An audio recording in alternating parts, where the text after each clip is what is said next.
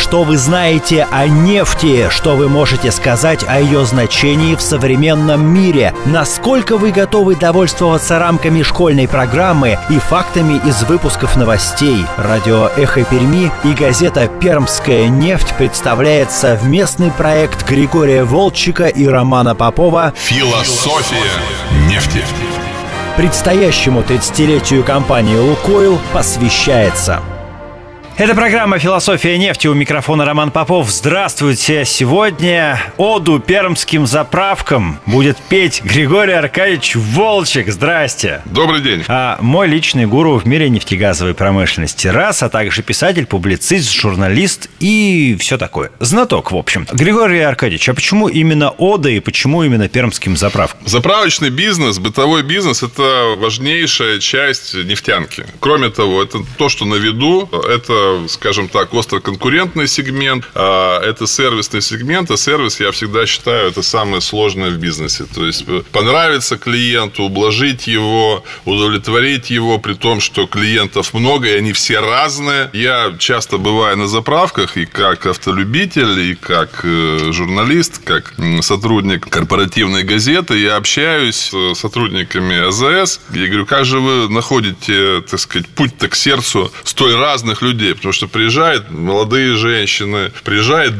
дальнобойщики, приезжает, так сказать, городская интеллигенция, так сказать, ботаники в очочках, приезжают и все, и парни, все так сказать, на БМВ, без исключения. конкретные ребята, более все чем без конкретные. исключения, они берут, они берут двойную булочку, там, не знаю, там, жареные сосиски и кофе. Вот так находится общий язык, да? А, по поводу булочки и кофе, значит, по- помимо оды, я хочу еще так, ода с элементами плача, а, если можно. Дело в том, что вот э, по- помимо вот этой вот э, сервисной составляющей и э, трудностей коммуникации, трудностей диалога, ну, естественных, объективных, которые хорошо реша- решаются, слава богу, там квалифицированные люди и клиент-ориентированный бизнес. Так вот, ключевая проблема заправочных станций всех, независимо от корпоративной принадлежности, это очень жесткая налоговая политика нашего государства. Большая часть налогов, которые, точ- точнее, большая часть выручки, которая собирается, аккумулируется на заправочных станциях, она напрямую изымается в бюджет. Причем в основном федеральный бюджет. В основном в виде акцизов. То есть можно сказать, что да, у нас рыночная экономика, у нас рыночное ценообразование. На некоторые товары подакцизные, в первую очередь, на бензин и другие ГСМ, можно сказать, эти цены директивно устанавливаются государством вот именно через эту систему. Проще А говоря, если не продавать булочки, то и не заработает. Абсолютно точно. То есть э, бизнес это не маржинальный.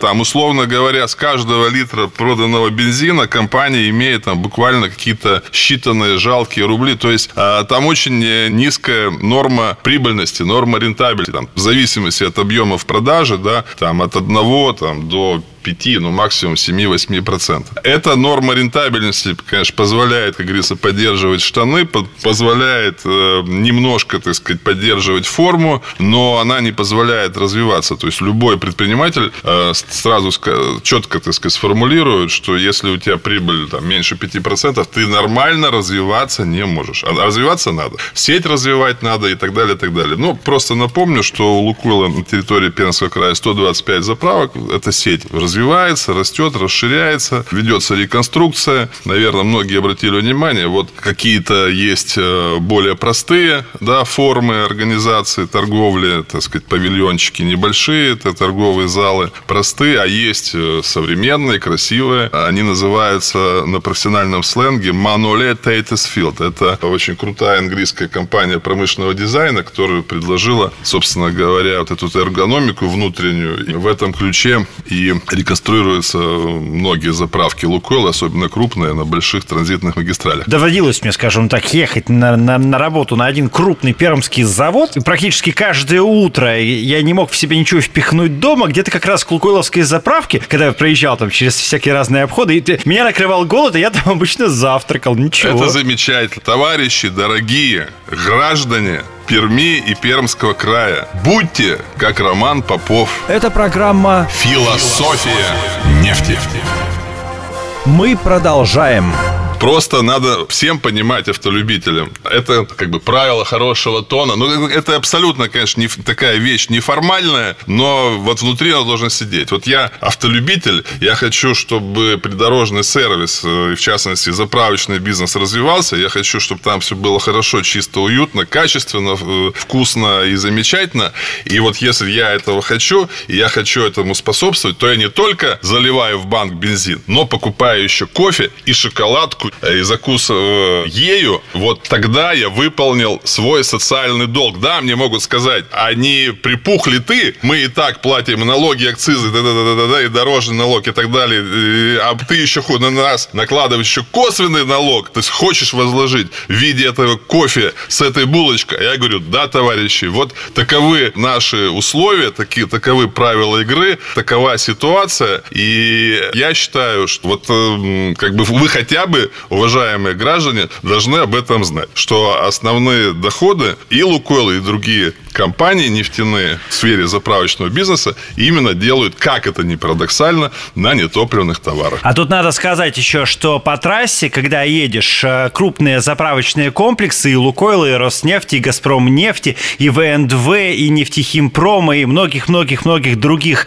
топливных компаний. Так вот, крупные заправочные комплексы на трассе – это островки цивилизации. Конечно. А для всех, кто гоняет э, далеко и особенно делают это с семьями, с детьми, а это очень важно, потому что, как это ни странно, у нас а, удивительная страна, страна, в которой, например, не найдешь нигде а, ни нормального туалета, ни, ни хорошего пеленального столика, прости господи. Кстати, да. Ровно до тех пор, пока не заедешь на крупную какую-нибудь хорошо организованную заправку. Поэтому я согласен с вами. А, ребята, покупайте кофе на заправках, тем самым вы инвестируете в чистый туалет и пеленальный столик на следующей заправке. А? Гениально. Нормально? Гениально. Все, Да. хорошо. А теперь расскажите, как устроена заправка. Ну, заправка – это достаточно серьезный бизнес. На крупных заправках работают до 15 человек. Как правило, они круглосуточные. Там обязательно есть менеджер, то есть э, начальник. Операторы – это люди, которые на кассах. Э, Это, опять-таки, люди широкого профиля. Опять-таки, на крупных заправках они пекари, они кондитеры, они там существуют кухни. И вот это вот понятно, что туда приходят полуфабрикаты, но вот конкретная рецептура, конкретный состав блюд, а конкретная, так сказать, вот эта выкладка, все делается руками этих э, замечательных девушек, кстати говоря, и юноши сейчас там появились, как, ну, как правило, молодые достаточно э, ребята. Наверное, обратили внимание, что мало стало, собственно, заправщиков, то есть люди, которые непосредственно, так сказать, занимаются заправкой, вот берут эти пистолеты, вставляют их в горловины наших топливных баков, то есть э, люди в основном сейчас, автолюбители, сами заправляются. С одной стороны, это оптимизация, с другой стороны, почему бы нет. С третьей стороны, наверняка тоже обратили внимание, что все больше и больше появляется и заправок, и колонок, а, которые э, ведут расчет, которые ведут налив до полного бака без предоплаты, что, согласитесь, удобно. Все заправки безналичные, колонки все очень крутые. Тема которая была очень популярна там, в 90-е годы, что там тут столько не доливают, а тут столько не доливает. Эта тема сейчас полностью ушла. Доливают с точностью, там, не знаю, до грамма. Иногда даже переливают, как показывают контрольные закупки. То есть, в этом плане все очень четко. С качеством бензина у нас никогда не было проблем. Бензин у нас пносовский. В других регионах есть проблемы с качеством бензина. У нас все нормально, но просто еще раз э, уточню, что а, этому уделяется на всех этапах очень большое внимание. И, и чуть ли не впервые в России Лукойл был пионером такой системы организации перевозки а, ГСМ, что конкретные виды топлива перевозятся в конкретных цистернах. Если в этой цистерне переводится А и 92 95 там или или 92, 95 да, да. никакое другое топливо больше в этой цистерне не переводится. То же самое актуально и для стационарных резервуаров и так далее. Это программа Философия нефти. «Мы продолжаем».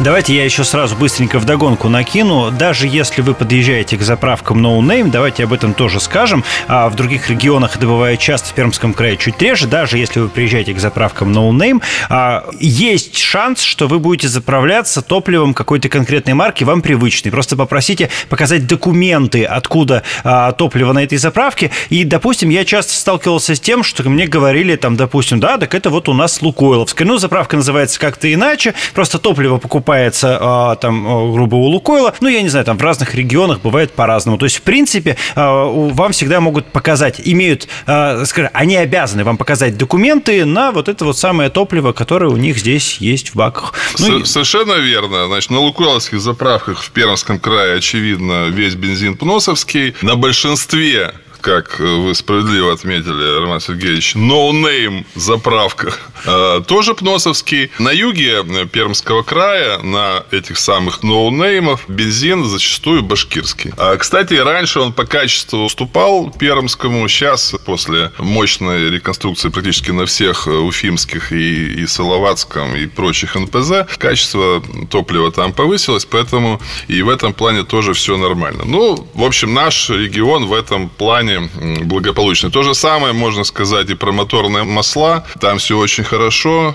К сожалению, в свое время их очень активно подделывали, но была проведена большая работа. И сейчас э, можно смело, ну, на фирменных заправках, само собой, но и в других местах тоже можно смело приобретать эти фирменные канистры. Э, это не дифирамбы, а это реальная ситуация. Качество нефтепродуктов под маркой Лукойл очень высокое и, соответственным образом, высоко оценивается и в России, и за рубежом. С вами были Григорий Волчек и Роман Попов и программа «Философия нефти». Программа посвящается предстоящему 30-летию компании «Лукойл». Продолжение следует.